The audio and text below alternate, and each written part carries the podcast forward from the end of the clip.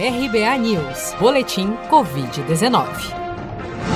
O balanço oficial do Ministério da Saúde, divulgado na noite desta quinta-feira, 22 de outubro, aponta que no Brasil, 5.332.634 pessoas já foram infectadas pelo novo coronavírus sendo que desse total, 155.900 já morreram por complicações decorrentes da infecção desde o início da pandemia.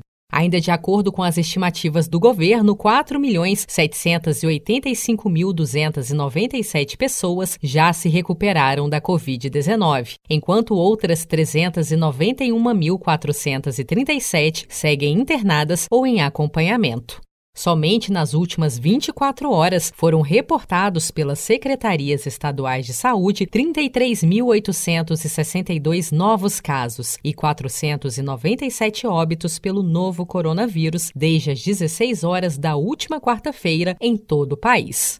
O diretor-presidente da Agência Nacional de Vigilância Sanitária, Anvisa, Antônio Barra, disse nesta quarta-feira que os testes da vacina desenvolvida pela Universidade de Oxford, em parceria com a farmacêutica AstraZeneca, irão continuar mesmo após a morte do voluntário brasileiro na semana passada. Segundo a agência Bloomberg, o voluntário teria recebido placebo, mas a informação ainda não foi confirmada. O médico Luiz Fernando Correia explica que os testes para o desenvolvimento da vacina de Oxford podem prosseguir, uma vez que a morte do voluntário foi causada por complicações decorrentes da infecção pelo coronavírus e não por uma reação ao imunizante, como no caso do voluntário britânico. Diferentemente daquela situação onde aconteceu sim um evento adverso grave, no Reino Unido, onde apareceu uma, um, uma doença, um problema que não tem nada a ver com o coronavírus, aí sim, vamos ver se isso tem a ver com a pesquisa da, com, a, com a droga ou a vacina que está sendo pesquisada.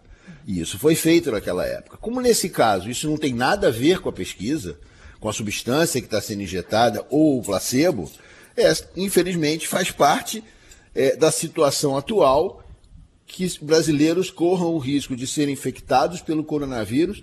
Esse, esse colega, infelizmente, ele serve também como exemplo de uma coisa muito importante. Ele tinha 28 anos de idade, não tinha doença alguma, era perfeitamente saudável. Então, que os jovens olhem para esse colega que faleceu e digam: olha, isso pode acontecer.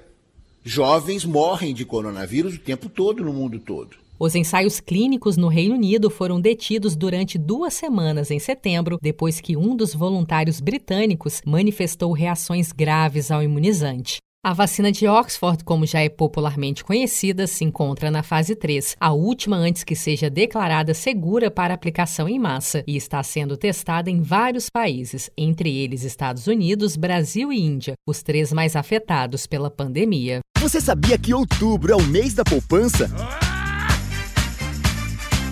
E o Cicred celebra esse mês especial com um sorteio de meio milhão de reais da promoção Poupar e Ganhar Sem Parar. A cada 100 reais depositados, você recebe um número da sorte para concorrer. Procure sua agência e participe. Com produção de Felipe Andrade, de Brasília, Daniele Vaz.